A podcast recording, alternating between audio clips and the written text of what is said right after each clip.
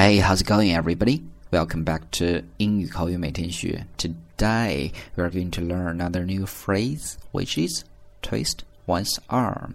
Twist 是一个动词，扭曲的意思。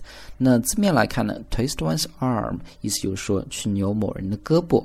那实际是什么意思呢？In English, it means to persuade someone to do something that they do not want to do，意思就是说说服某人去做他们本来不想做的事情。其实呢，这是一种幽默的说法。中文的意思呢，更加接近于去逼迫某人做某事。其实呢，这一个词组也非常好理解了。To twist someone's arm literally means to take a person's arm and turn it around, which could be really painful if you take it exactly word for word. And if you manage to twist someone's arm, it means that you are great at convincing them and they've finally agreed to do something after you've been begging them. Twist one's arm 字面来看呢是扭某人的胳膊，那么去扭某人胳膊的时候呢，它一定很疼了。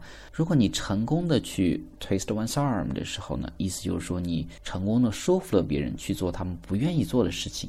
All right，我们来看两个例子，怎么去用这样的一个词组。First one，比如说你的朋友王小二呢借了你的钱，好久都没有还，这个时候呢，你可能是需要去逼迫他一下，他才会还给你。So you can say he might give your money back if you twist his arm.